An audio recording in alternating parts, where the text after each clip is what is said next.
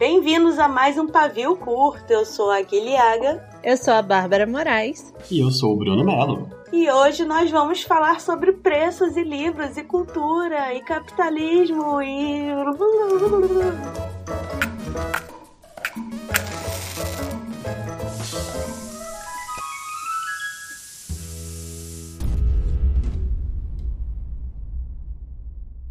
E para variar, vamos ficar um pouquinho putos. Porque aí a vida é essa. Não existe outro estado de espírito é toda agora. a premissa desse podcast é ficar puta. É. Exatamente. A gente vive o dia pra chegar no final do dia e tá puto. Eu já acordo puta, eu queria deixar claro. É tipo aquele meme do presidente, né? Que você vai dormir pensando na facada de merda e você acorda pensando na facada de merda. Não tem jeito. É, Gente, Bruno, se apresenta aí. Bruno já apareceu aqui no, no especial ao vivo, eu acho, né? Foi, tava lá no, no paviozão, no, naquela mega festa maravilhosa. Ah, não, é, é, o- é, é o nome oficial, né? É o grande evento, né? É a grande PavioCon. Então, Tem vários momentos que não dá pra entender nada do que a gente tá falando, porque todo mundo fala em cima de todo mundo. sim, aquele, aquele dia foi, ele foi caótico, foi interessante. Mas, Foi interessante, ó. né? Enfim, é, para quem não me conhece, eu sou o Bruno Mello. Eu trabalho no mercado editorial já faz mais ou menos nove anos, sendo quatro deles trabalhando em livrarias, como livreiro e depois comprador. E os últimos cinco anos eu estou trabalhando no marketing de uma editora. Eu entrei na VR Editora, na época chamava VIR Editoras, em 2016, quando a editora ainda estava trabalhando só com diário de banana e alguns livros infantis. E aí no final de 2016... Hum, A VR não se chama mais VR? não, mudou faz tempo. É, é tipo assim... quê? Então, Pra VR. porque... É, antes... Ah, a minha... quê? Não, mas tem toda uma lógica, tipo, em 2000, assim, a, V- a VIR surgiu em 98 no Brasil e 96 na Argentina. Daí por 20 anos ficou chamando VIR, porque era em homenagem a Vergara, a Trini Vergara e a, Maria, a Lígia Maria Riba, que foram as fundadoras na Argentina. A Lígia Maria Sim, os Riba, dois. Sim, a Lígia Maria Riba morreu há um tempo, daí em 2018 a Trini Vergara resolveu sair da direção da empresa e se tornar só uma acionista, tipo, ela, ela resolveu virar uma Illuminati, ela ficou, tipo, se distanciou das... Ai, é o sonho da minha vida, vender as Perfeito. coisas e só ficar com 10%. né, Ser ela, um, ela, um empresário ausente. é, ela, ela, de- ela deve estar, tipo, de quarentena nas Bahamas, nessa altura, lá nas Ilhas Malvinas. E aí, Antes quando... mesmo de ficar na moda a quarentena. né? Sim. E aí, quando rolou essa mudança toda, a- o grupo, que tem uma casa no México, na Argentina e no Brasil, mudou de nome justamente para isso. Porque agora, como as sócias fundadoras não estavam mais lá na empresa, não fazia mais sentido se chamar VIR. Então mudou para VR, e o VR não significa nada, é só VR. E é isso aí. É vale É refeição. vale a refeição. É o VR editora. Mas. o que faz a gente pensar que em algum lugar existe uma editora chamada VA, que é o Vale Alimentação. Deve Oh, ter. meu Deus, as piadas estão cada vez piores. A gente É o dia que- 67 da quarentena, me dá um desconto. Essa altura não tem mais jeito. E. Não, mas, tipo, na verdade, tanto faz porque ninguém conhece o nome da editora, mas todo mundo conhece Diário de Banana e Maze Runner, e História de Ninaga. Então, eu sempre me apresento assim. E plataforma 21. O Claro. jovem conhece a plataforma 21. Eu chego, sério, eu juro pra, eu chego para as pessoas e falo, tipo, ah, você trabalha onde? Eu falo, ah, eu trabalho na BR Editora. Aí a pessoa sempre pergunta, quem? Ah, editora do Diário de Banana e História de Ninar. E a reação sempre é, ah, legal, gosto muito desses livros. Tô Ai, acostumado. legal, não é a Companhia das Letras? Mas é, então, daí eu tô lá desde 2016, em maio de, 2000, maio de 2016, a editora fundou a plataforma 21, que é um selo de literatura YA, que é uma coisa que estava dominando muito o mercado naquela época, ainda hoje é bem interessante, tem crescido bastante. Tá não um pouco estagnado, É fantasia, né? é. E aí, desde então, eu tenho que meio trabalhado toda a comunicação da plataforma em vários canais, em várias redes, falando com o pessoal em eventos, em nas redes sociais, pensando em novas formas, novas plataformas. E o pessoal provavelmente me conhece do Twitter de fazer umas threads desabafos sobre o mercado editorial que falar, ah, deixa eu falar para três pessoas aqui. O Bruno é uma pessoa que defende o capitalismo, não mentira. Eu sou passador de pano para editora. Eu estou sendo É vendido. isso eu, que sou- falaram. eu estou sendo comprado porque as editoras são mercenárias por cobrar 35 reais no e-book. Porque isso é um absurdo. Não, não pode. Não, calma aí, calma aí. Vamos, vamos, vamos agora assim. O que, que aconteceu esses dias? Vai liberar a Suzanne Collins, fez isso, né? Uhum. Defendi ela por muito tempo, mas ela me traiu e ela inventou um novo livro. Isso se chama capitalismo. E é- que é sobre o Snow. Não, mas olha É. só, eu vou defender a Suzanne Collins aqui, que Porque ela tem. não foi em cima da hora igual meia, Sol da Meia-Noite, entendeu? Não. Isso já era planejado, não foi por causa do corona, então provavelmente ela pensou muito nessa história. É, ela E já tinha se que ela vendido não passa pano pro Snow, né? E nem não acho que ela também deixaria o Johnny Depp estar no filme. Então, É, pois é. ainda tô confiando na Suzanne Collins. Enfim, vai- eu não sei o nome do livro novo, é cheio de. É a canto do canção bardo, do passarinho dos que voa. passarinhos e serpentes, eu acho. Eu só sei que eu boto canção, passarinho, serpente, aí o Google me dá. E aí eu não, não sei a conexão entre essas palavras. Eu acho que é Em vez balada. de chamar Antes de Jogos Vorazes, que era só esse título que a gente precisava. Mas esse nome, ela pegou aqueles geradores de nome YA, sabe? Que é tipo ossos e sangue, filhos de ossos e sangue. E aí ela juntou É. esses nomes e chegou. Tipo, É, a balada. Esses dias eu tava até falando que o, o, o Filhos de Ossos e Sangue, às vezes eu falo Filhos de Sombra e Ossos. Aí dá um, eu paro assim, eu fico, calma, peraí, isso são dois livros diferentes. Aí. Enfim, vai sair aí no Brasil. Dia 19 junho, de eu acho. junho, já tá em pré-venda, já pedi o meu, porque eu tava 100% cética. Aí eu vi Pode ela ir. lendo um trecho e a tributo do Distrito 12 é completamente insana. E eu falei, tudo bem, eu vou ler este livro. Foi isso. Inclusive, se você Ou quiser seja, comprar o livro na pré-venda, tem- ó, se se quiser comprar o livro na pré-venda, o link de afiliados do Pavio Curto tá aqui na descrição. Você pode comprar, ajuda o podcast a crescer.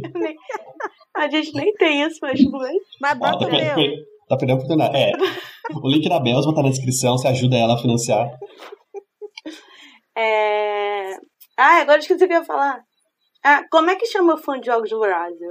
Nós Tributos, que eles se chamam de Tributers, os tributos. tributers, tá? Uhum. É a pior coisa. Inclusive, eu me retirei do feno de Jogos Vorazes quando o, o povo começou com essa coisa. Um, se chamar de tributo.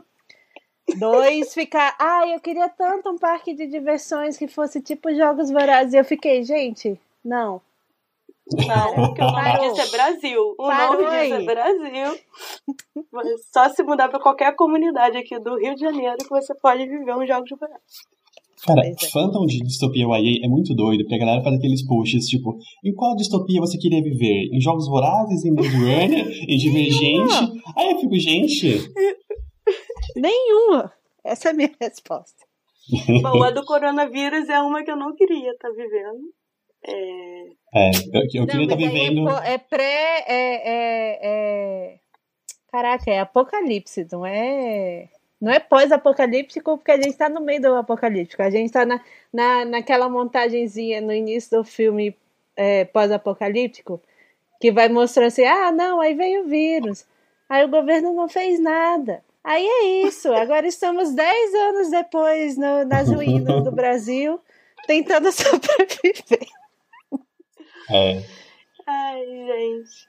Enfim. E aí, o que que aconteceu? Eu não sei o que aconteceu porque eu tô, tô meio desligada do mundo. Mas Tá, aí então- o, o preço do livro é caro, porque é um livro de 600 páginas impressas. Não, é certo? R$59,90.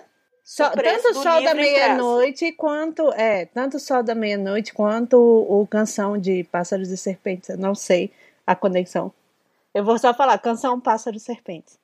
É, os dois saíram por R$ 59,90 a pré-venda. Por que, que você tá querendo muito trazer de novo esse assunto do crepúsculo? Ninguém quer falar disso. Mas é porque é importante, porque eu não vi nenhum texto do traje que fizeram do canção Pássaro Serpentes. Com o Sol da Meia-Noite, os dois, os dois livros custam a mesma coisa. é, é um paralelo Isso muito deve doido. ser porque o público leitor é completamente diferente, né? Pois é. Mais ou menos. É que, tipo, são, são best-sellers tão grandes a ponto de que todo mundo sabe sobre eles e todo mundo leu sobre eles. Mas acho que é, é aquilo que você falou no começo, de fandom, né? Quando você mexe com fandom, com nicho, o nicho de cada franquia, de cada licença, de cada propriedade intelectual reage de uma maneira diferente. Então, por exemplo, você vê, sei Mas eu lá, acho que Jogos Vorazes até hoje é, consegue muito mais fã novo, adolescente e Crepúsculo. Do que Crepúsculo. Crepúsculo né? envelheceu muito mal, né, gente? É. sim. É, mas acho que é justamente isso. E o tipo, eu jovem acho... hoje não gosta de romance, o jovem hoje gosta de matar. o jovem hoje tá preparado pro futuro, né? Ele, ele já sabe o que vem por aí. 100% preparado. Mas é muito disso, sabe? Eu acho que a reação do. Porque é isso, o público de Crepúsculo é. Eu imagino que o público de Crepúsculo hoje é um pouco o público tipo de Goosebumps. É uma galera que leu e envelheceu. Essa diferença de fandoms, né? Eu acho que Crepúsculo foi o tipo de fandom muito parecido, sei lá, tipo de Goosebumps. É uma coisa que fez um puto sucesso muito grande no lançamento. Daí houve uma falta de continuidade da autora e da editora em continuar incentivando o crescimento desse fandom. Porque Harry Potter, de qualquer maneira, a galera por 20 anos continua falando, continua vivo e continua surgindo novos fãs. E Crepúsculo não. A galera explodiu naquela época e aí parou. Ninguém se falava sobre o livro. Então é uma galera que leu naquela época e envelheceu bastante. E Jogos Vorazes foi sempre crescendo, porque Jogos Vorazes é a principal referência de distopia aí que tem. Qualquer um que quer, quiser começar por esse universo vai para Jogos Vorazes. Daí eu acho que é, é muito bem isso. feito Tipo, pra cacete, né, gente? Porra, essa mulher escreve bem demais, pelo Sim. amor de Deus. daí Não o, vou aqui comparar a qualidade aí com os Crepúsculo, Não. né, né? Mas Uhum. é isso, o Crepúsculo envelheceu muito mal e os fãs de Crepúsculo hoje todos são adultos. Tipo assim, o fã mais novo de Crepúsculo, que era adolescente na época, tinha o quê? 13 anos em 2008. Quantos anos essa pessoa tem hoje? Não sei, 25. Pronto. Diz a lenda que sim. Então, assim, ó, de- vamos chutar por cima, assim, que o fã mais novo tem uns 25 anos. Então, teoricamente, a pessoa já tá, tem um emprego, consegue gastar um pouco mais. O É, então- adolescente ele não consegue gastar tanto, né? Mas, enfim. Só que um negócio que eu fico muito doido em relação a preço de livro é que se você para pra analisar, o, o Jogos Vorazes novo, ele não tá caro pro nível da roupa. Tipo, a roupa já botou livro muito mais caro antes. Sim, Não, mas eu, tava- comprei Jogos Vorazes 1, 2 por R$ 49,90. Na época que todos os livros eram 29, sei lá, Sim. Uhum. sabe? Inclusive, uma vez eu vi um ex que eu odiava, eu fiquei tão nervosa que eu comprei Jogos Vorazes 1. Foi assim que eu paguei R$ 49,90 no livro. Cara, eu acho Mas que. aquela- o- aquele- eu tava até. Aquela adrenalina, eu fiquei dia. tão nervosa que eu entrei na Saraiva e comprei o livro. Uhum. Enfim, no É. dia que saiu, eu tava até relembrando que eu comprei Harry Potter 5 por R$ 89,90. Eu lembro disso, porque foi de Sim. Natal, eu fui com a minha mãe e ela falou: Deus me livre esse livro. Não, eu lembro, cara, Mas é quando. meu presente de Natal. É, tipo, na nossa adolescência, que a gente que lia Harry Potter, tipo, em 2003, 2004, era isso. Harry Potter era o presente de Natal, era o livro do ano. É. E a gente pagava com alegria, sabe? Tipo, 80 reais no livro, nossa, que maravilha. Aí você lia, tipo, em dois dias. E você achava lindo. É. Exatamente. Ainda bem que a gente Ah, melhorou muito que- desse período, né? Eu passava as férias lendo o mesmo livro e o mesmo gibi da Turma da Mônica, que o meu pai falava, você tá lendo rápido demais. Aí eu ficava lendo a mesma, relendo. Não Hum. façam mesma isso em história. casa, gente. Ai, meu pai ia lá na banca e falava, nossa moça, esse aqui é repetido. Aí pegava outro, outra revistinha da Turma da Mônica, porque eu lia muito rápido. Aí ele falava, agora não lê rápido, porque eu não posso voltar lá. Viu, Mas, gente? enfim. As pessoas burlando as regras. Uhum. Vocês liam livro em livraria? Sim, Cara, eu- e o Bruno, Bruno não escuta isso, mas eu li praticamente todos os diários de banana.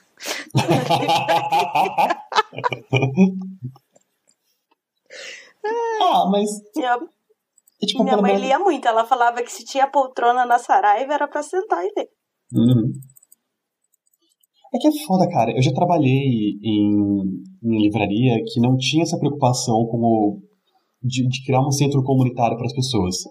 Era muito esquisito, parecia tipo, sei lá, loja de peixe. A galera entrava, ficava em pé e saía. Era. Não sei, eu acho que. É foda que ao mesmo tempo que tem isso, o pessoal vai, senta e fica lendo e não compra. Mas por outro lado, acho que isso faz parte de toda a mítica de livraria e bibliotecas, e sentar e falar sobre os livros, e a galera se juntar, esse ponto de encontro. Sei. É, mas eu acho que quanto mais pessoas visitam um lugar, mais elas ficam habituadas a ver aquilo. Aí elas vão acabar não sendo leitor assíduo, mas, sei lá, o livro é uma coisa muito normal. Eles vão falar, ah, tem que comprar sim. Eu vivo indo em livraria e vejo um monte de gente comprando. É, eu uma acho. coisa do tipo, ah, eu só vejo o livro na escola e olhe lá. Então isso é bem inútil. Eu acho que falta muito isso da naturalização da cultura do livro no Brasil. Eu tava pensando, a gente que trabalha, a gente que tá envolvido no mercado, tá numa bolha. Todo mundo que a gente conhece lê pra caramba, então pra Sim. gente parece que é normal. Só que se você vai ver pessoas que são de fora desse mercado, elas até podem ler, mas elas não falam Parece que, tipo, parece que ninguém Sim. lê fora do mercado editorial. Sempre tem gente que lê, tipo, três, quatro livros por mês, mas não comenta sobre isso. Parece que é um negócio que não, não faz parte da rotina. Tipo, fala... Não, toda vez que alguém viaja para qualquer país, volta, nossa, na Argentina todo mundo tá nos restaurantes com livro, no metrô e tal. É, ah, na Europa isso aquilo. E a gente fica surpresa porque a gente só vê isso, sei lá, em São Paulo, sabe? Uhum. Porque tem a maior cidade do país. Mas toda vez que você vê alguém com um livro no transporte público, você fica, é, alguém que lê, deixa eu ver a capa. Uhum. Mas não é isso... é muito, assim. É, e aí isso acaba gerando até esse tipo de, de treta que gerou com os jogos, com o Balada dos Passarinhos das Cobrinhas. Sim, Vamos voltar para a Treta Jogos Vorazes 4, Isso. que é assim que a gente vai chamar esse livro, gente. Ah, é. melhor do que Canção, Pássaros, Serpente. Ah, francamente. livro do Snow. O livro do Snow. o livro do Snow. É porque é isso, tipo, a galera acha que esse valor tá muito caro porque elas não têm essa percepção de que é algo. E, cara, sei lá, tipo, não. É, é meio isso. O valor do livro ele tem uma percepção diferente. Você olha qualquer coisa hoje eu tava Quando eu tava vendo essa, essa thread, eu tava ficando puto sozinho. Eu tava lembrando que quando eu tinha, sei lá, tipo, 15 anos, eu pagava 20 reais num sapato. E hoje em dia o sapato é tipo 350 reais. Aí a galera compra isso normal, não vê essa, essa questão. A Havaiana, gente, uma Havaiana hoje é 50 blau, né? É, nem sei. É, tipo, chinelo Havaiana. E era tipo 12 reais, sei lá. É, pois é, porque agora se você quiser mais frufru, é mais caro ainda. É. Uhum. E aí tem uma coisa que a, que a Diana, Diana, Diana Passi falou, inclusive Diana Passi no Twitter, profissional de marketing maravilhosa, sigam ela. É, ela comentou também sobre isso, que o valor do livro foi depreciando. Se você ver o valor do livro, o valor médio, ele se manteve muito constante ao longo dos últimos anos. Só que a percepção de valor Sim, das pessoas. Nunca teve reajuste de inflação, né? É, tanto que como a gente estava comentando, tipo, Harry Potter era 80 reais em 2003 e hoje em dia tá mais barato do que isso. Só que a percepção sobre o livro tá caindo porque as pessoas estão. Todo mundo quer edição livro Dark Side, capa dura, papel couché, tudo maravilhoso, com preço de livro da arqueiro, tipo, custando 25 reais um é, saldão. Mas daí você lê o texto, tá o quê? Sem revisão. Não, e aí vírgula. não só isso, o pessoal quer uma qualidade muito grande, e se você faz uma coisa com uma qualidade menor para falar, olha só, se eu fizer essa edição econômica, fica mais barato para você. As pessoas não querem. Porque uhum. apesar de ter essa percepção de que, tipo, ah, o livro não vale tanto dinheiro, ele tem um valor de. Valor que eu digo, enfim. É muito complicado explicar, pessoal, mas tipo, né? Aquele é, valor. Não, não acho pessoal, que é um valor de ego. De ele ter tem, o livro, ele, mostrar é, que tem o livro. É isso, ele, ele tem junto com ele, ele traz para a pessoa que está, enfim, comprando o livro os valores de ah, essa pessoa é inteligente, essa pessoa intelectual. É, o valor simbólico que é. representa, né? E, Isso que é negócio. E as pessoas não querem perder o valor simbólico do livro, mas eles não querem pagar o valor monetário correspondente ao valor simbólico que eles tiram do livro, sabe? E aí é um problema, porque você fica meio que tipo assim, tá, eu quero popularizar a leitura, eu quero que o preço abaixe, porque de fato, a gente tá no meio de uma pandemia, R$ 59,90 para muita gente vai fazer ah, uma falta do caramba, sabe? Tipo, a, o poder aquisitivo do brasileiro é baixo, não a média, etc e tal. Eu quero Eu ainda nem comprei popularizar. esperar, esperar o famoso cartão fechar. Pois é. Uhum. Você, você quer popularizar, mas quando você faz edição popular, as pessoas não querem porque a visão que elas têm daquele negócio não é de uma coisa cotidiana, sabe? Uhum. É uma coisa é, isso que tu comentou da, da cultura, tipo, de você usar o livro como uma reafirmação de status e de objeto de desejo e de, sei lá, validação, me lembrou um negócio que eu vi no Twitter logo no comecinho da quarentena, o pessoal comparando uh, os fundos de Zoom, do, tipo, os fundos de reunião de jornalistas que aparecem na TV. Ah, não, porque os jornalistas ah, mais cultos de esquerda. Foi o Milton várias... Neves que falou isso. É, tipo, porque os Ele falou, tipo assim, aí, você já viu que todo jornalista tá na frente do instante de livro? Pra que isso? Pra parecer intelectual? É, e aí eu fiquei, tipo, cara, que, que preguiça. Às vezes a pessoa podia estar, tá, tipo... Por isso que eu acho super legal aqueles, sei lá, os caras é, do... Porque, teoricamente, quem tem escritório ou sala, que é o lugar que você grava... Imagina um jornalista gravando na, no quarto e a cama dele no fundo e a foto de família, uma santa e um terço ali na cabeceira. Não faz o menor sentido, sabe?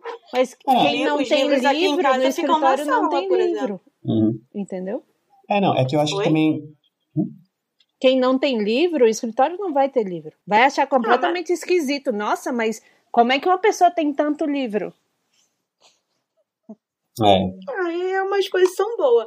Mas eu lembro que a Pam parou de gravar com a estante dela de fundo porque ela dizia que os comentários nunca eram do conteúdo do que ela estava falando. Era sempre, ai, meu sonho é ter a sua estante. Eu tenho muita inveja de você por causa da sua estante. Aí ela falou, cara, vamos parar com isso, sabe? É. é Estão até... focando na coisa errada. É, até porque é isso, tipo, um profissional de comunicação, ele entende que tudo passa uma mensagem. Tudo que ele fala, tudo que aparece no frame da câmera passa uma mensagem. Então, se o cara decide se colocar à frente de uma estante de livros, ele sabe a mensagem que ele quer passar. Por isso que, tipo, me parece muito montadozinho. Aí eu faço uma comparação. Tem uma correspondente da Globo que fica em Londres, Cecília Malan, eu acho. Ela grava, tipo, na, na janela de casa, basicamente. Ela, ela pegou o computador, colocou na janela de casa, tem, tipo, um cacto e três livros, assim, e o sofá atrás. E tá de boa, parece muito mais uma coisa natural do que algum cenário montado. E aí, Ai, muito gente, de... vocês estão cagando muita regra também. Pelo amor de Deus. Já não, onde ela quiser. Não, eu também, no não é- banheiro, é... não, não tá tendo aquela mulher que foi gravar e o marido saiu pelado do banheiro. Vai gravar o cachorro aparece. Eu, outro dia, minha mãe tava fazendo a reunião, aí eu fui tomar banho e passei atrás da reunião, só de toalha, porque eu não entendi que ela estava na reunião. Não, Aquele mas... jornalista também que o, as crianças invadem o, o, né, o quarto e a mãe Sim. aparece engatinhando, tentando puxar a criança. Uhum. Mas não é nem tanto, tipo, cada um faz o que quer a vida, só que é, naturalizou-se tanto isso de você enxergar o livro como um objeto distante das pessoas cultas, das Gabriela Priori da vida, que é a pessoa normal, ou tipo, o jovem trabalhador que Eu vai pra padaria. Que, no que você tá falando, fica parecendo que o livro, na verdade, é decoração. Muita gente Mas acredita muita que sim. gente é. É decoração é, para parecer né? mais chique, sei lá, mais sofisticado, inteligente. Veja, por exemplo, às vezes você vai no médico que é bambambam, bam, bam, aí ele tem umas estantes lá com os livros que eu sempre fico me perguntando. Esse homem nunca viu, esse, nunca leu esses livros. Se leu, leu em PDF. Aí comprou o é um livro físico. É aquele livro que você abre, na verdade, é para guardar controle remoto. pois é.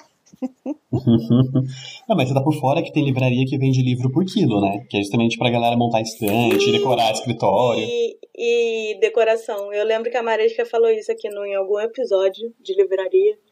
Que não sei quem chegou na livraria e queria 90 livros de lombada cinza. Não uhum. interessa qual era o livro. Enfim, vamos voltar agora para o nosso é. assunto. O nosso assunto é preço. E qual é o problema das pessoas com preço? E por que, que as pessoas acham que cultura tem que ser barata? É, esse é um negócio. Tipo, esse, isso foi um fruto da minha pistolagem, né? Porque eu acho que é o seguinte: eu acho que existe dois problemas em relação à comunicação do mercado editorial. Eu acho que o mercado, ele é um pouco herança até de práticas dos anos 90, ele é um pouco fechado em divulgar como é o seu funcionamento. Então as pessoas não sabem direito como é a produção de um livro, porque não se fala sobre não, isso. Ninguém sabe. É, as editoras é. elas não têm esse hábito de se aproximar a comunicação do leitor e trazer ele para os bastidores. Então, ele não sabe os custos, os profissionais envolvidos, os custos envolvidos, toda a logística por trás do, do preço de um livro. E ao mesmo tempo também, se você. Isso é muito de cultura de Twitter, né? Que o Twitter hoje em dia é basicamente a rede social mais relevante para pautar os assuntos do dia. Que você pode dizer para ele, isso é dessa forma, e ele fala, não, não concordo, eu acho que tem que ser assim. Que é o caso que eu vi na minha thread. Eu usei o máximo do meu conhecimento trabalhando em editora, explicando, tipo, esses são os elementos que fazem a composição do preço de um livro. E eu vi. E eu vi muita... um rapaz falando: você está passando pano para as editoras. É, que tipo, teve muita gente que ficou feliz e agradeceu, que realmente não fazia ideia de como era o preço de um livro.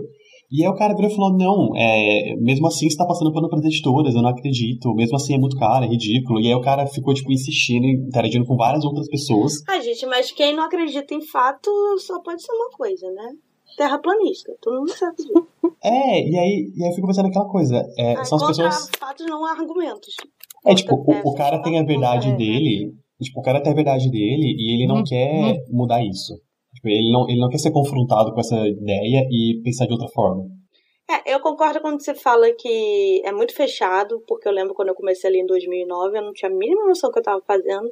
Mas assim, de uns 5 anos pra cá, cara, quem quiser, é só jogar no Google. Pô, é muito tem muito booktuber, tem muito vídeo, tem podcast pra caramba sobre isso. Vai acabar, se você usar as palavras-chave, vai acabar achando os nossos twitters, por exemplo. Uhum. Pô, dá Mas pra aí falar tem assim, um- ah, como, é, como é o processo de publicação no Brasil? É porque o... isso foi uma coisa até que na minha aula dessa semana a gente conversou que um, um problema que a um gente livro? tem. Oi?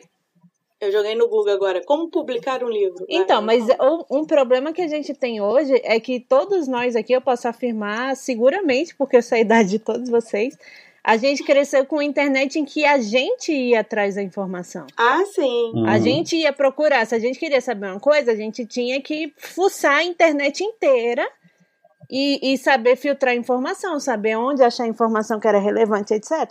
Para a maior parte das pessoas que entrou na internet depois de 2010, etc e tal, que começou a usar mais, a informação chega à pessoa. Então ninguém procura as coisas. Elas esperam que a informação chegue a elas, sabe? Tipo, as pessoas não têm essa habilidade de ir atrás da informação, E é filtrar a tudo muito informação. imediato, né? Se em 240 caracteres você não consegue me explicar por que, que o livro é R$ 59,90, você tá passando pano. Assim.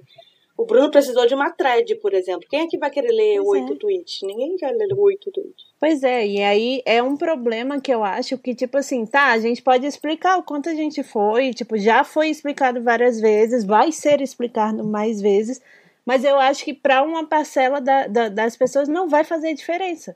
Para elas não importa, porque tem isso, elas não querem saber, elas não querem aceitar, entendeu? E, e elas Eu, querem usar as coisas Brasil. como desculpa para justificar as coisas que elas sabem que são erradas, tipo fazer pirataria, sabe? Ai, meu Deus. Então, assim, é, é meio que as pessoas meio que se agarra, agarram nessas, nessa crença que vai justificar o argumento delas e deixar elas parecendo as certas, e aí as pessoas que trabalham com isso aparentemente não sabem nada sobre isso, não é mesmo? Essa Uhum. semana, de novo, alguém, mas também uma pessoa que não é muito lei, não é leitor assíduo e tal, me perguntou como é que como é que eu posso ler e-book de graça, né? Aí eu expliquei o que que é um Kindle, o que que é um e-reader, é, que mesmo que você compre uns e-books gratuitos que tem de vez em quando, você precisa ter uma conta, é, o login né, no site, na Saraiva, na, enfim, na, na Amazon. E aí a pessoa começou a se animar lá, eu achei que era só baixar e ler e tal. Aí eu fiquei assim, Cara, isso então, lembra. é, é muito surreal como é difícil explicar que é um produto de alguém, é um trabalho de alguém. Você precisa pagar o R$ 2,99, sabe? Você precisa pagar o R$ 59,90. É, É isso que lembra. o Harry Potter 89 nessa época era facada de, de, de- Porque eu lembro que as pessoas vazavam os capítulos, ou então lia em inglês, alguém passava O povo, é porque Word. demorava uns seis meses para lançar em É. português, né? Aí o povo comprava em inglês e traduzia na internet. Então, assim, se a sua mãe falasse, olha, vamos comprar daqui a 15 dias que o preço vai baixar, você entrava em pânico, porque toda a escola tinha lido e você não, entendeu? Uhum. É, é, eu entendo que é uma estratégia de capitalismo escrota isso. Mas 89,90 teoricamente não é o preço de mercado, mas assim, um livro de 600 páginas, menos de 40, é, é, se você É comparar quase com, impossível. É quase é, impossível comparar pelos com comida, custos. restaurante, é. É, não, então, é, isso que vocês comentaram da. Do que a Bels falou que a pessoa ela não quer ir atrás de informação e que a Gui falou do cara que você explicou pra ele, ele falou, ai, preguiça. Lembra uma campanha que a Companhia das Letras está fazendo, muito foda, que é ensinando as pessoas a comprar e-book. Aí eu vi aquele tweet e eu comecei a pensar, tá, tá de zoeira com a minha cara, velho. Pra que ensinar isso? Só que eu parei pra pensar, cara, tem gente que não sabe entrar no site da Amazon e comprar o negócio. E o trabalho mais difícil que a gente tem realmente de comunicação é como você pegar conceitos para traduzir eles da maneira mais simples possível para que qualquer um consiga entender imediatamente. Isso é complicado, porque principalmente a gente que trabalha nesse meio, a gente está acostumado com todo o jargão técnico, está acostumado com toda a terminologia, com a maneira que, a, que as coisas funcionam. A gente não se preocupa que alguém. É, tipo, eu nunca. Eu falo, essa, eu falo disso toda vez. Eu falei no último episódio, eu vou falar de novo agora. Do Uber que eu peguei na Bienal de 2018, indo trabalhar, o cara comentando. Eu comentei com ele que eu trabalhava em editora, que eu tava indo lá trabalhar na Bienal do Livro. E ele super empolgado, Um falando erro, que ele. não fale nunca. É, ele não deixou, ele não pediu pra olhar o manuscrito dele na hora. Mas daí eu, eu comentei isso com ele, ele falou que ele adora ler, só que ele não se acha muito leitor, que ele queria aprender a ler literatura, clássicos e tal. Ah, é verdade. E aí eu perguntei pra ele, beleza, mas tipo, que tipo de livro que você lê e tal, como é que você lê? E ele falou que ele lê uma média de quatro livros por mês, mas são livros de negócios, finanças, de empreendedorismo. Não ficção, né? É, e eu fiquei, vai se fuder, você lê mais do que eu e você tá achando que não é leitor, sabe? Justamente por isso, porque a percepção dele é de que esse, todo esse universo é uma coisa distante dele, porque é uma linguagem mais rebuscada. É o quê? É prêmio Jabuti, preconceituoso, é flip, é alta literatura, é clube de assinatura de livro que inventa livro mais burrinho para jovem. Uhum. É essa bosta da chamada ego que vem junto com o capitalismo. Eu acho que o capitalismo só nasceu porque tem o ego junto. Filosofei é isso aí. Eu acho que é aquele meme que tem o cara, tipo, na mesa de bar, que ele tá falando assim, ah, todos os problemas do mundo, ele joga a carta na mesa e fala, a culpa é do capitalismo. E do é verdade. Do patriarcado e do colonialismo. Que é tudo andar de mãozinha dada. Uhum. É, é muito bizarro alguém não se sentir algo só porque, sei lá, não tá na elite, né? Não tô lendo Mas um é livro isso, é, é, bonito, é o negócio, meu livro... o tal valor simbólico do, ah, do livro. É, pau no cu valor. Minha dissertação é sobre isso. Não era sobre os coronéis que, que, que vende voto lá não sei aonde? Não, isso foi a monografia da graduação. Ah, tá. Eu tô no mestrado agora, é Você outra estuda coisa. muito, Bel. Você é a única pessoa desse país que tá estudando. Cabe a Bels descobrir assim... a cura do corona. Vem aí, né? no Animal Crossing que ela tá jogando. É... Ah. É, é, o dólar ele influencia tudo, né? Tipo, ele influencia dos direitos autorais, dos royalties que a gente paga pros autores, Sim. preço do papel, dependendo inclusive de livro. Aí tem uma informação que é muito específica de livro infantil, que não é tão comum para a área de literatura, que tem muito livro infantil que não é impresso no Brasil, é impresso na China porque o preço é mais barato, que eles fazem impressão de lotes e, enormes e eles mandam por navio, em containers. É bagulho, tipo... Eu ia falar, vem de navio. É. é, que são as impressões por coedição que eles falam, tipo... Três, quatro, aliás, dez editoras do mundo inteiro vão fazer aquele livro ao mesmo tempo, trocando só os textos para português. E aí é tudo impresso na China e eles despacham por navio. Isso influencia pelo dólar também. Então, tipo, hum. é uma cadeia muito grande. Praticamente tudo no mercado editorial é influenciado pelo dólar. Menos o nosso salário. Para baratear, né? Manda imprimir na China, que é uma coisa que a gente poderia incentivar mais a produção nacional e gerar mais emprego, mas aí ia ficar muito mais caro. É aquelas coisas que a gente não sabe por que às vezes o produto nacional sai Capitalismo. mais caro. É, exatamente. não, e assim, para quem não sabe, olha, um autor gringo ganha em dólar, tá? Então, independente se ele é francês, enfim, alemão. Então, se o cara ganhava 2 mil dólares de adiantamento, o dólar 3 reais dá 6 mil reais. Certo? Uhum. O dólar... Agora o dólar 6 reais? Eu não sei, porque eu já esqueci quanto era. 3 mil que eu falei? já foi, foi. É, já foi 6 já. Quanto é 3 vezes 6, gente? 18 mil reais. É sério isso? Uhum. Que horror. Sim, por isso que a gente tá querendo muito Olha, ao... dólar, por favor. Que... Meu Deus! já comecei. A autora internacional, é. best-seller Laura Poe, ditando tendências. Ela, tá, ela tava pensando muito pro futuro já. Não, isso dificulta muita coisa. Dificulta a empresa querer comprar agora um título, a não ser que ele seja aposta certa, seja tipo Jogos Vorazes 4, né? Uhum. Sim. É, inclusive. E, Quanto é o adiantamento até... da Suzana Collins, gente? Então, eu até posso trazer. Não vou nem falar, né? Mas deve ser no mínimo 20 mil, 50 mil reais. Não, dólares. muito mais. Ó, eu, Dólares. Eu, eu, vou trazer uma informação meio escondida, assim. Tem um livro. Oh, que uma... Aqui tem informação. É que eu não posso falar qual, mas tem uma autora de YA contemporâneo, americana, que ela vai lançar, ela vai lançar um livro novo. E a gente estava interessado em comprar esse livro. E ela falou: Ah, eu quero um adiantamento de 10 mil dólares para esse livro. Ela não é mega best-seller, ela não é Suzanne Collins. Suzanne Collins. 10 mil. 10 mil hoje dá 60 mil reais. É, Suzanne Collins não deve ter pedido menos de 50 mil. Eu acho que Suzanne Collins pediu uns 100 mil de adiantamento. E aí eu digo isso porque são cifras antigas que eu posso falar. Diário de um Banana, em 2015, a gente pagava 200 mil reais de adiantamento para cada livro. Era nessa faixa.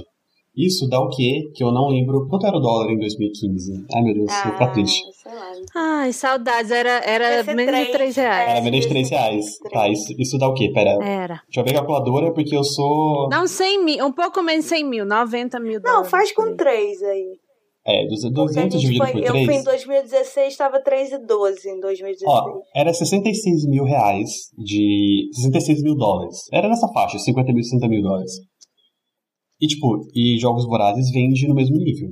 É porque Diário de Banana tem 15 volumes. E aí no, tipo, no, a- no amontoado fica muita coisa. Eu acho que a Roku. Mas o. um- deixa eu fazer uma pergunta pra vocês que eu não sei, pode ser a pergunta de você que está ouvindo. Hum, É, Beijo, quando mãe. faz o A contrato única pessoa que ouve a de gente. o contrato de direitos autorais gringo, assim, é, o preço, o, o que paga pra eles é em cima do preço de capa em real e aí converte ou é um preço tipo em dólar? Então, a, a, a- minha, minha experiência é publicando gente daqui pra fora, aí é sempre em dólar. Pois é, mas é o contrário. É, sim, Por é exemplo, é a moeda dele. Mas o, o, Porque, o por Lucas exemplo- recebeu em libras. Tá, ok.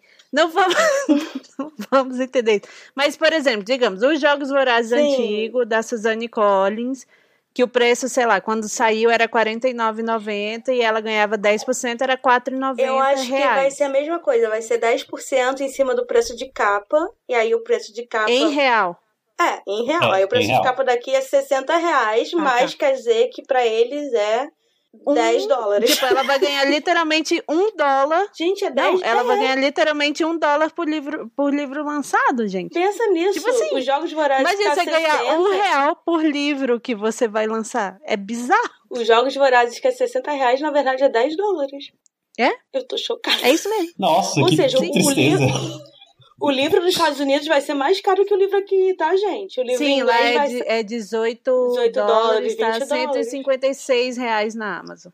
Cara, agora eu fico Caraca, triste. é, eu não vou dormir hoje, eu vou ter que tomar. Não, você pensa aquelas edições dos americanos, aquela, o Mass Market Paperback, que é aquela ediçãozinha bem vagabunda pra você ler e jogar no lixo Ficha depois. lenta. Sim, tá 40 conto. É, mais tipo, é, é 8 dólares o bagulho, é mais barato que o McDonald's.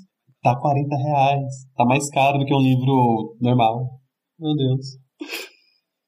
A gente odeia o dólar. Quem inventou o dólar? Aqui é o dólar, né? A gente podia voltar a trocar, tipo, café, ouro.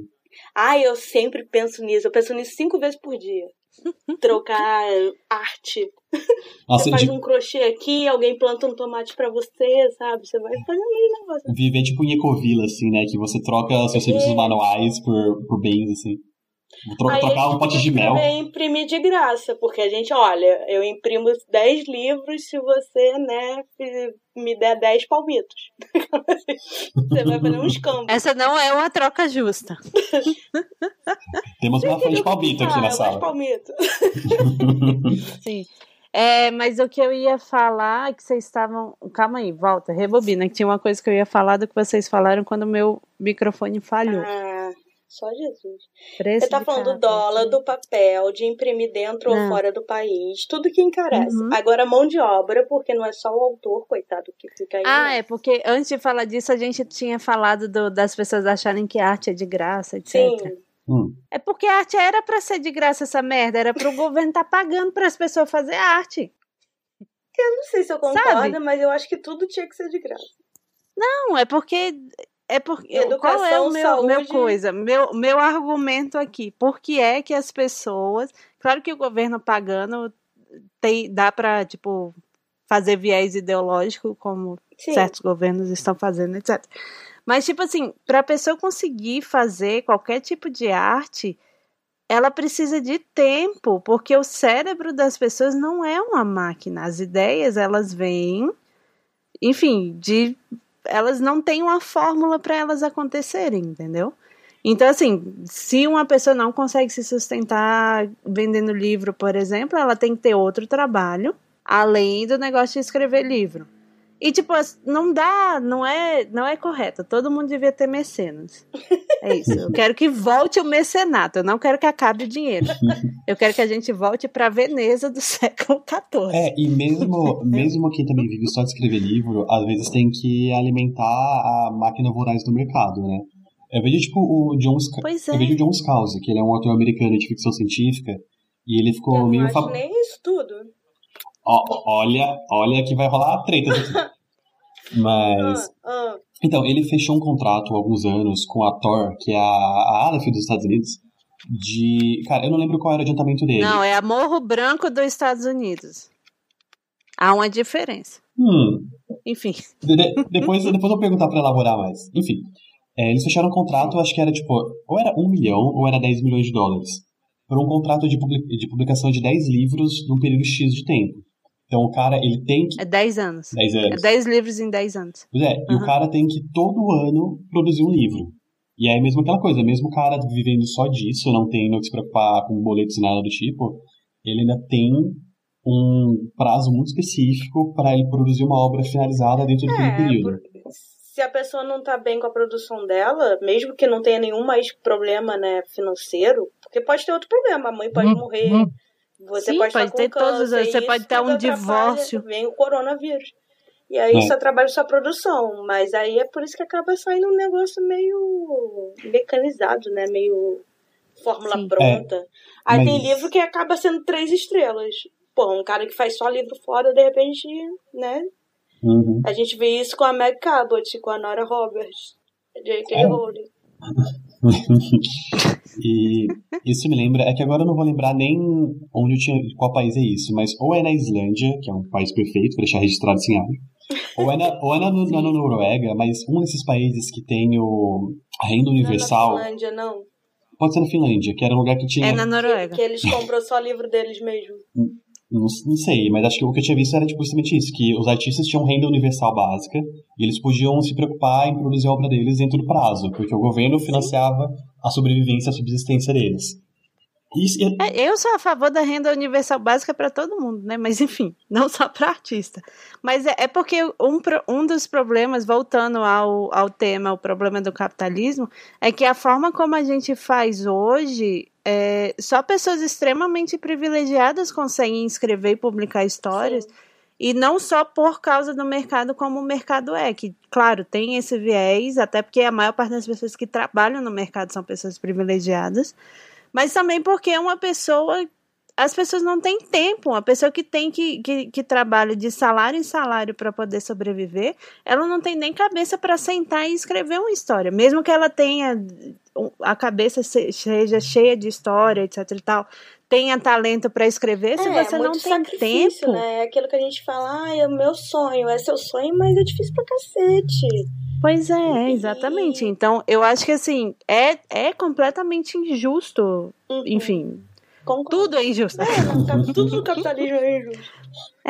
Mas imagina, por exemplo, se tivesse uma renda básica universal. Enfim, a gente pode até conversar sobre os detalhes disso depois. Não é melhor abolir o dinheiro. Vão me chamar de comunista aqui. Oi? Mas é, se tem uma coisa que. não é nem um comunismo em si, mas é essa coisa da ecovila. Eu gosto muito do. Pois é, não, e tipo assim, se a gente recebesse já uma renda fixa, sei lá, super dava para os livros ou serem, tipo, só o preço de custo, Uhum. sabe? Tipo, de pagar funcionário, etc e tal, ou até ser de graça, dependendo do, É, isso do é que for, sabe? Mas é, é 100% utopia isso Não, aí. e é por isso que existe Enquanto a gente estiver no capitalismo, não vai acontecer. Mas aí um adiantamento de dois mil reais não ajuda ninguém, né? Mas o adiantamento, ele não serve. é, Ele serve para pagar o trabalho que você já fez. Tipo, você faz o trabalho sem receber nada. Aí você recebe adiantamento, que é mesmo, é meio, meio ah, assim, ah, quando o você livro ficou tá três pronto, anos Belge, escrevendo Mas às o vezes o livro. livro nem. Sim. A pessoa só vai encomendar com você. Ah, tá. Aí, no caso, sim, mas é só gringo que faz isso Aí, sei geral. lá, a gente precisaria o quê? 3 mil por mês, 3 vezes 6, 18 mil. De novo, esse 18 mil, no mínimo, de adiantamento pra ficar seis meses em casa. É que o cruel também da, da maneira que o- a indústria do livro funciona no mundo todo, que é inclusive outra coisa que as pessoas, o público em geral não tem noção, né? De que quando o livro ele tá na livraria, a editora já depositou um caminhão de dinheiro que ela só vai recuperar daqui Sim. um, dois anos. Então, do Sim. adiantamento é a mesma coisa, tipo, o autor já fez todo o trabalho, aí ele vai ser pago. Aí a editora vai e gasta tudo para só daqui, tipo, dois anos ela receber de volta aquilo que ela já investiu. A receber de volta. E ela recebe, teoricamente, de seis em seis meses, né? Consignado, isso quando a livraria paga. Aí a gente Ela- ela cobrar. É consignado no Brasil, né? É, É, ela recebe se não as livrarias não fazem que nem fizeram em março desse ano, que aí, tipo, o, o Dória decre- decretou quarentena em São Paulo, no dia seguinte chegou e-mail de todo mundo. Então, a gente não vai pagar mais os aceitos, Beijo, Porque tchau, quarentena, falou. tipo, as É. vendas de Natal, dane-se, né? É tipo assim, a gente não consegue ficar duas semanas fechado, então você se vira aí, falou, tchau. Aí a editora não recupera nem o que ela tinha investido. Aí tem casos, tipo a Saraiva, que tá tomando processo judicial pra devolver o livro que tá parado em estoque. E ela entrando Vocês com acham que recurso. vai ter Saraiva quando acabar a pandemia? Acho que vai ter livro, você acha que eles estaremos vivos no fim da pandemia? Não, Cara, é sério, eu acho que a Saraiva Não, tá e é- é- é-. Não, tá, tá mesmo. O presidente deles é um cara especializado em fechar empresa. Ele o cara da a- Ação Livre. Isso, a Ação Livre, a, a Fujioka, tá que a Fujioka Eu amo a Meio que renasceu pronta das que cinzas. é. O, É tipo querer ser a ministro da saúde Blockbuster. hoje em dia, né? Ninguém quer esse cargo, Exatamente, cara. é coveiro. Ninguém quer ser presidente da Saraiva. Cara, agora Então, eu acho que na verdade só tá acelerando um processo que já estava acontecendo. E aí eles vão jogar tudo na conta do coronavírus, óbvio, porque ninguém vai admitir que não, eu já estava em recuperação judicial. E, É. enfim. Ah, eu tô muito triste que eu tô, vi- eu tô virando o profeta do caos do Twitter, né? Porque eu lembro que em janeiro tava rolando um murmurinho de que não, que a Saraiva vai falir, vai fechar e tal. E realmente, cara, janeiro de 2020 era. A gente entrou numa realidade alternativa em fevereiro. Tipo, que nem no Dark, né? Agora pegando a- o amor da Gui. A gente entrou no, no universo paralelo. Porque em janeiro a Saraiva realmente tava se recuperando, tava cumprindo com os pagamentos, tava to- tendo a retomada do crescimento, tava tudo bacana. Aí chega, tipo, três meses depois, eu olho pra Saraiva e fico, eita. Eu, eu, eu não sei quem fecha primeiro, se é a Saraiva ou se é a cultura. Porque a cultura tá quietinha, né? Tá quieta no canto deles. Ah, pra mim a cultura nem existe, mas enfim.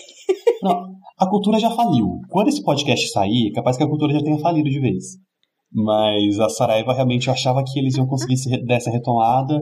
Daí, como a Bels falou, entrou o cara novo e aí o cara falou: ixi, não.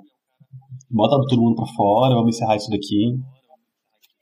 Então é isso, gente. Fica a reflexão antes de reclamar que, que o coisa tá caro. Tem coisa que vai estar tá caro, tem coisa que tá cara, pra, é o que a gente fala, pra nossa realidade, né? Não é o livro que é caro, é o brasileiro que não recebe, não ganha dinheiro. Uhum. É, a gente fala muito. Eu tenho muito isso assim, se eu sair pra almoçar e pagar mais de 40 reais, eu fico puto.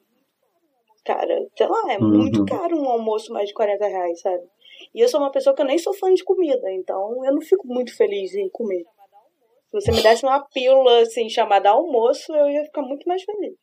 Uhum. É, Então tem todos esses processos aí por trás. Tem nós que trabalhamos. Beus escreve, eu recebo porque eu vendi a Beus. Aí o Bruno recebe o salário dele porque ele fez um bom projeto de marketing.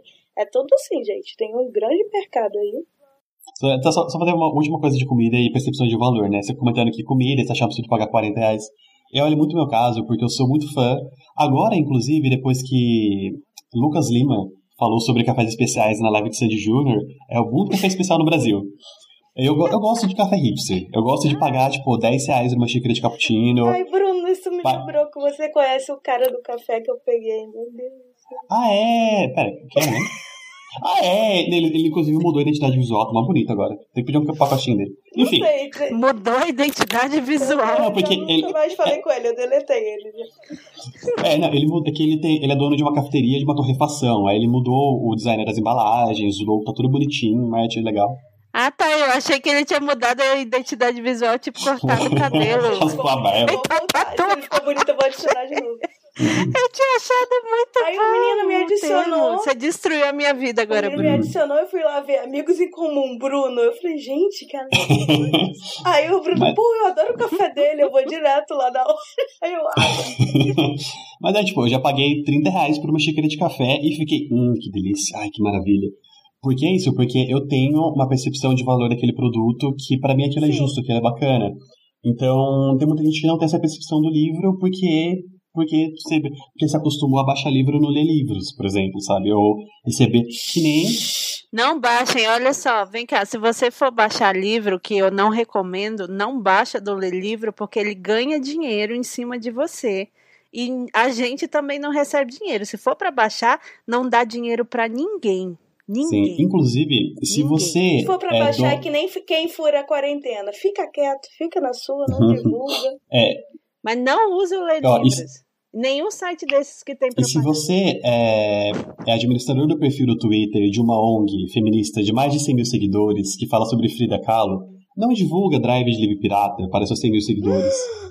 Calma aí, então vamos pra voadora. A gente vai pra voadora e vamos Cê, pra cê voadora. não, não ficou sabendo. Você não viu isso, Gui? Incrédula, para de me silenciar, homem, do meu podcast. Incrédula, vamos para a minha voadora, voadora literal. Ah!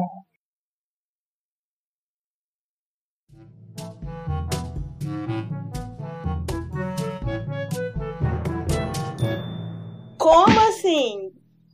Vou recuperar Mas meu Twitch. O Mas não é calo.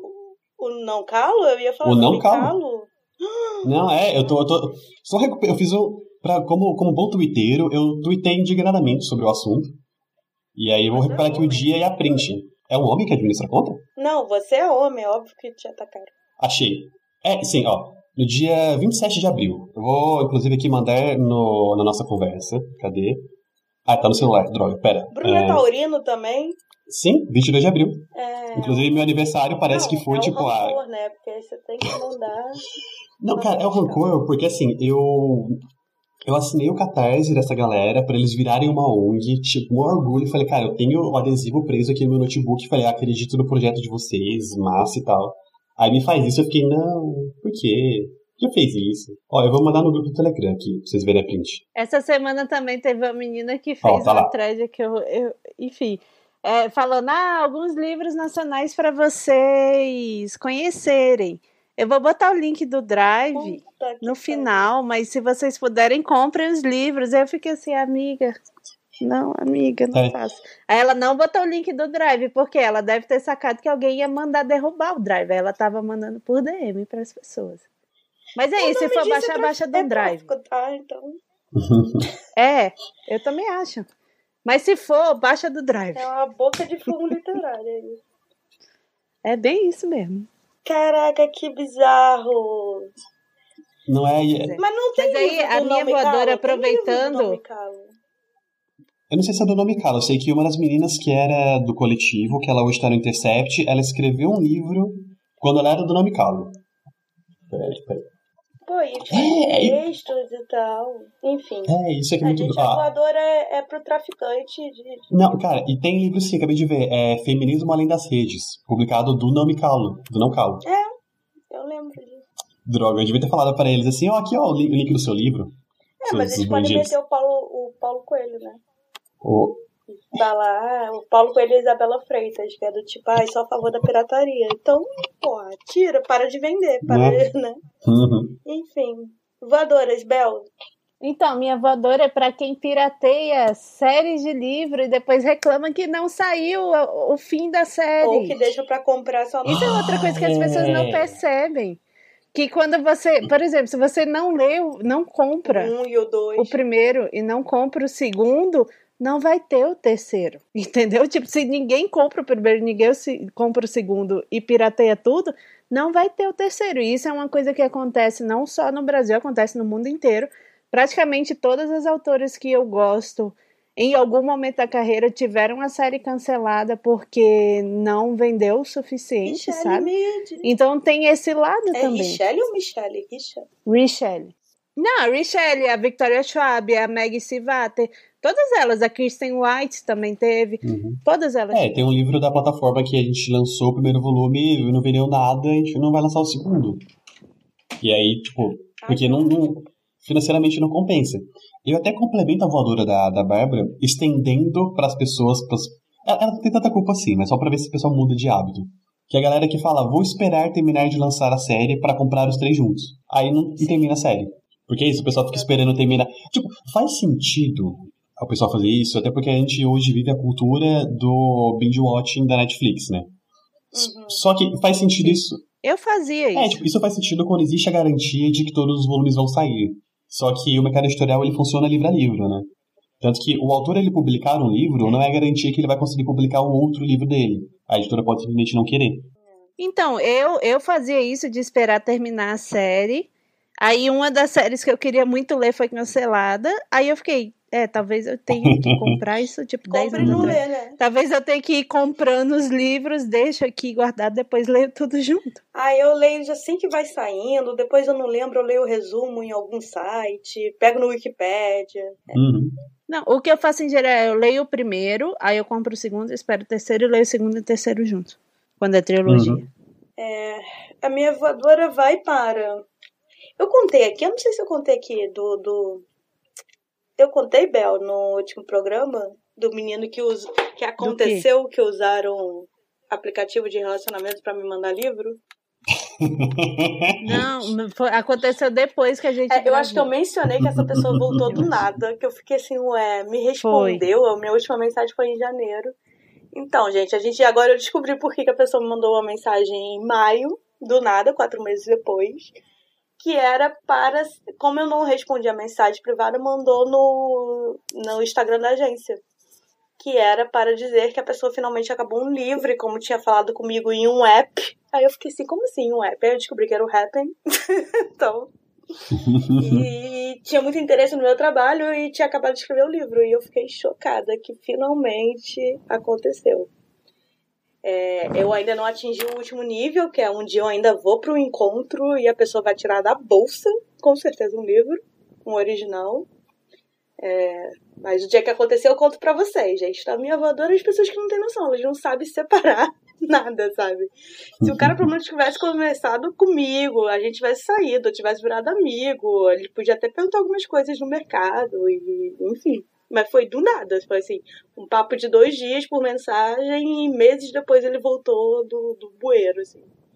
E uhum. isso me lembra também a pessoa que foi super mal educada comigo esses dias, me mandando uma DM do tipo ah, eu duvido que você vai ler minha DM, mas você deveria ler o meu livro porque eu sou legal pra caramba e você tá perdendo muita coisa. KKKK, risos, risos, risos. Tipo, eu. Gente, isso não foi nem um pouco engraçado, isso foi bizarro. então, minha voadora é. Não sei, é pro bom senso. Cadê o bom senso, gente? O que, que tá acontecendo? Se é uma coisa que eu tenho visto a galera fazer, é eles pegarem, tipo, tem um thread que viralizou, tem um vídeo que tá super famoso, e a galera postar o link do, do tipo, do filme, da coisa que, do produto cultural que eles fizeram nos comentários. Tipo, é um negócio bem nada a ver, sei lá, tem um vídeo da Rihanna, a galera posta, ah, tá aqui a minha história sobre tal e tal coisa. Ah, mas tipo, fica a galera... spams que tinha em scrapbook do, do Orkut. A galera tá tirando pra todo lado, tá muito louco isso. Não, quando a gente fala que o network é importante, gente, não é pra ser creep, não. Não é pra curtir minhas fotos de 2014 e, e mandar um sei lá. Dá pra mandar uma DM falando, eu sei que você não vai ler essa DM, mas eu sou super legal. É, olha só é. o que você tá perdendo por não ler a minha DM. E eu fiquei assim, amigo, você podia ter feito do outro jeito, Nada, sabe? aparentemente. e voltando, cara, é sempre homem. Eu raramente vejo mulher sem noção, assim. Tem algumas, tem. Teve uma, alguém que me chamou de... Ai, você é doida Louca, demais, hein? Eu fiquei, amiga, eu não te conheço. então tá bom. me respondeu assim um tweet, você é muito doida. Eu, bacana, show. Uhum. Eu acho que, em, em, suma, o homem branco cis hétero precisa acabar. É esse o resumo. É. Junto com o capitalismo, né? Então, Também. todo podcast é a gente falando isso. Vai, Bruno, sua voadora foi além da, da pirataria. A minha voadora... A minha voadora é muito específica. A minha voadora é para o Book Twitter, o twitteiro literário que ele reclama que as editoras não dão atenção para ele, que ninguém presta atenção, que ele é um grande advogado das obras, a literatura tá levando conhecimento para todo mundo, defensor, e aí você entra. Né? É o grande defensor, o grande. É, be, Divulgador. É, o, o, último bastião da cultura na internet, e aí você vai no Twitter dele e é cheio de link pirata. É cheio de pub, cheio de PDF. Aí fica, meu amigo, é tipo aquela coisa, se você quer ser valorizado, valoriza a gente também. Tipo, não fica lá dando shadezinho nas editoras, falando que, ai, editora é isso, editora aquilo, ah, porque se não fosse book Twitter não ia acontecer. E aí você vê lá. Eu lembro, cara, a gente.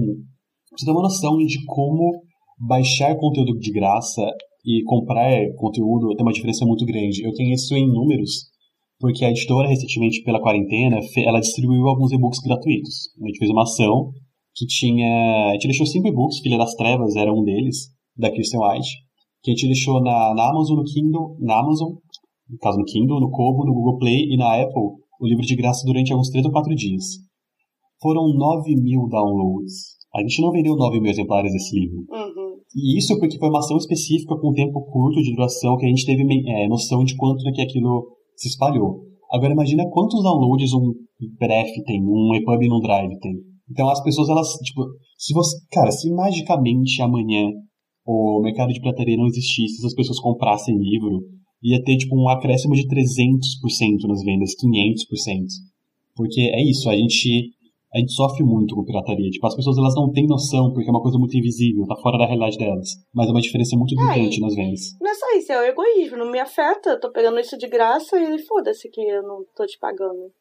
Mas é, eu morro com gente que quer ser autora fazendo é, isso. E sabe? quer tra trabalhar no meio, né? Isso eu concordo. É. Então, tipo assim, você quer trabalhar no meio, mas você não quer que, tipo, a coisa seja paga. Ah, uhum. Saudosa Enfim. lei de book, booktuber que ia me expor na internet até hoje. Uhum. Nada aconteceu. Aí depois essa galera reclama que é muito difícil entrar no mercado editorial, que não tem espaço para novos autores. Aí você fica tipo, cara, não tá vendendo esse negócio porque tá todo mundo pirateando. Tá todo mundo mal nas pernas. Pois é.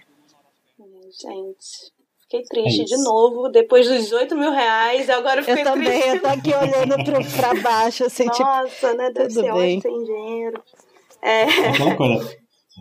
Não, tá todo mundo fazendo Uber e agora não pode mais fazer Uber por causa do coronavírus. Então, assim. Ah, então não sei que. Deve ser ótimo ser filha do Eike Batista. não, por quê, né? Ai, ai, gente. Olha, a, então tá. a gente tá no nível que a gente começa a rir, a gente lembra que é brasileiro e aí a gente fica triste. E a gente para de rir. E aí começa a chorar. É, gente, é. E é nessa punição kármica que a gente vai pro rola rolando um livro. Será que rola da rola da rola do rola? É, é, é.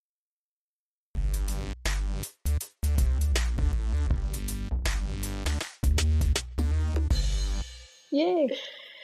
Ah, indicações. Eu tenho uma série boa e uma muito ruim. Hum. Por que, que eu vou indicar muito ruim? Porque você vai indicar é uma coisa foi ruim, ruim demais, mas eu me diverti. Que é aquela que eu tava falando. Ah, falando isso é com, importante. Com o Lucas lá, chama iLand, Sim. i de tipo iPhone, entendeu? Hum. E o ah. que, que, é o Island? É na Netflix. É muito ruim. Eu tô contando pra vocês que é ruim, mas. Enfim, foca. É, dez pessoas acordam numa ilha. Tan, tan, tan.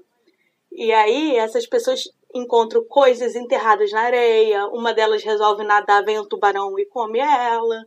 E eles não sabem direito por que, que eles estão nessa ilha. Só que assim, ninguém é simpático, eles não conseguem fazer uma união de grupo pra, sei lá, tentar desvendar. Cada um quer fazer uma coisa diferente. E, enfim. Aí tem um estupro, já tô avisando. Não é gráfico nem nada, mas tem no primeiro episódio. E você fica, o que tá acontecendo? E é bizarro, porque aí é um grupo de 10 pessoas, a menina fala que ele, ah, ele me estuprou, aí todo mundo fala. Aí ele fala, claro que não. E fica todo mundo assim, as outras oito pessoas assim, olhando para eles do tipo, ah, se vira, a gente tá numa ilha, o problema é seu. Então isso foi bem desconfortável. E aí você vai descobrindo, mas você vai tentando entender também, que essas pessoas, elas têm umas habilidades muito assim, elas sabem atirar bem, elas sabem lutar, então depois você entende que na verdade elas são prisioneiras, é um jogos vorazes de pessoas que estão no corredor da morte. Só que elas perderam a memória para entrar para a arena, entendeu? E aí, o projeto, teoricamente, é quem vai se render, ter a redenção, quem sabe pode ter a pena reduzida e ser solto. E aí vai para outro nível, gente, vai ficando muito ruim, porque aí vira uma novela mexicana, tem o marido do fulano, matou a mãe, não matou. Mas a premissa era interessante, entendeu? Eram jogos vorazes ali com. E não sobrou nenhum, que é um livro, meu livro favorito da Agatha Christie, com um negócio meio Maze Runner, sabe? Porque tem que correr para sobreviver. É isso. Mas aí cada um mata um, quase ninguém sobrevive, show.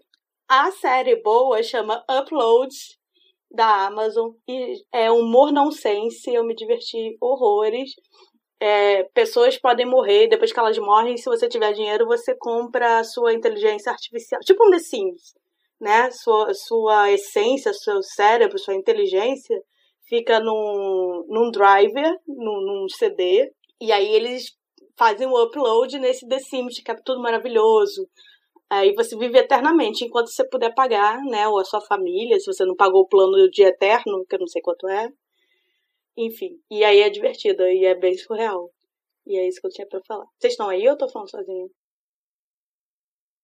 Tá bom, agora a minha recomendação, já que Gui caiu, eu não sei se isso vai ficar, é que eu não sei qual é a minha recomendação. No último episódio eu recomendei Duna. Eu ainda estou lendo hum. Duna, porque foram é, três conjuntos de duas semanas, eu não sei quantas semanas isso dá, seis. eu não sei mais fazer conta. É, mas eu acho que eu vou recomendar Shira, que entrou oh. a temporada nova recentemente, a última temporada, né? Já tá completa, são cinco temporadas. E foi incrível, assim, é, sério, é um, tem tudo que eu gosto numa história. Eu que cresci com Sailor Moon, etc e tal, dá pra ver muita influência de todos os animes de Garota Mágica é, no, no, na história e enfim, é fantástico, assim. É, eu, a última temporada ela é perfeita, ela não tem nenhum defeito. Se alguém falar que tem defeito, vai ter que cair no soco comigo quando a quarentena acabar. É isso. É, isso é importante é estar distante socialmente agora para brigar depois. E, cara, She-Ra é muito interessante, eu queria muito assistir. Eu vou, eu vou ver se eu pego a quarentena pra ver também. Não, vale a pena. E, e tipo assim, eu tô com. Eu não sou muito boa para assistir coisas. E eu também tô com pouca paciência para assistir coisas, mas eu, eu vi a, te, a, quinta temporada inteira em um dia, uhum. assim. Como os episódios são de 20 minutos, é bem tranquilo fazer isso, sabe? Então, assim, eu acho que vale muito a pena. A segunda temporada é a temporada mais fraca, mas, enfim, você passando dela, você vê de uma vez, assim. Uhum. Ah, muito bom. Cara, séries de 20 minutos são muito boas, né? Eu sei que pouco antes da quarentena. Sim, todas as séries deviam ter 20 né? minutos. Pouco antes da quarentena eu tava assistindo The Good Place. E eu vi da primeira à última temporada, tipo, em uma. Uh -huh. bem rapidinho assim, todo viciado. Morri e chorei. Mas minha recomendação não vai ser não, The Good é Place, ótimo. porque todo mundo recomenda The Good Place, todo mundo já conhece, então. Minha recomendação, já que eu falei que eu sou o hipster dos cafés, eu vou ser o hipster do cinema também. Porque nunca, nunca é muito tarde para você conhecer os grandes clássicos. E essa quarentena eu tô pegando para ver os filmes do John Carpenter. Eu vi o, o Enigma de Outro Mundo no comecinho mesmo. Muito, muito legal, né? Tipo, em março, todo mundo morrendo. Eu falei, vou ver o Enigma de Outro Mundo pela primeira vez. Mas o que eu quero recomendar, o filme mais recente que eu assisti dele, é o Os Aventureiros no Bairro Proibido. É o filme que eu assisti. Ah. Boa parte do filme eu fiquei pensando, será que isso é racista? Ou será que isso é uma homenagem? Mas é, é muito legal porque é isso. Basicamente, o Carpenter, a partir do, do meio da década de 80 em diante, ele se preocupou basicamente a ser um Tarantino antes de Tarantino. A pegar várias referências cinematográficas que ele gosta e fazer filmes que incluem todas as referências e fazer um grande pastiche e uma grande homenagem a todas elas.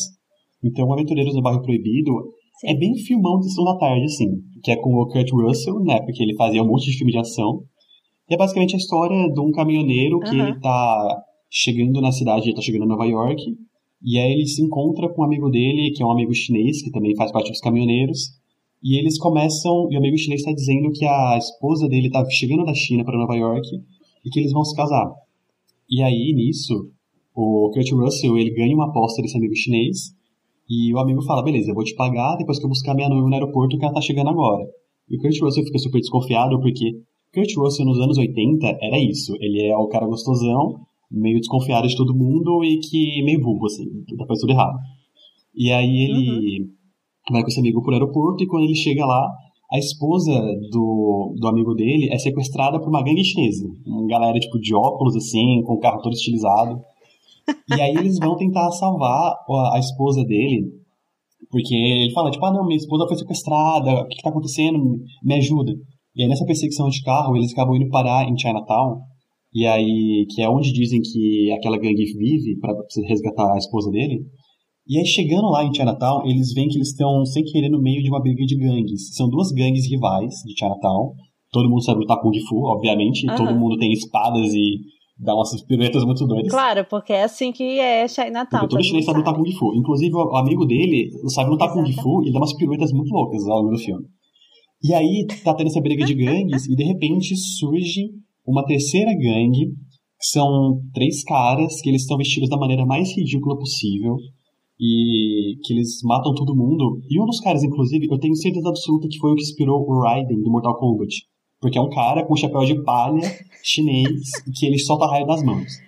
E aí, meio que acontece isso, esses caras matam todo mundo e eles sequestram a noiva do cara. E aí você meio que é o, começo do filme e de repente o Kurt Russell se vê no meio. Isso é só o começo Não. do filme? Eu achei que você estava contando o isso filme. Isso é só o começo, porque basicamente é isso. Tipo, eles descobrem que, Uau, eles descobrem que Chinatown tem uma, um monte de gangue brigando e tem esse cara que é um. É um, um esqueci agora o nome dele. É um, é, inclusive ele tem uma aparência tipo de Fu Manchu, assim, chinesa, bem no limite do racismo. Sim. Mas é um cara que ele é um cara uhum. que ele Ele tá vivo há dois mil anos porque ele foi amaldiçoado por um imperador chinês. E aí ele tem que fazer, ele tem que fazer não claro. sei o quê pra oferecer a alma de não sei quem, para não sei que demônio, para ele poder voltar a ser humano.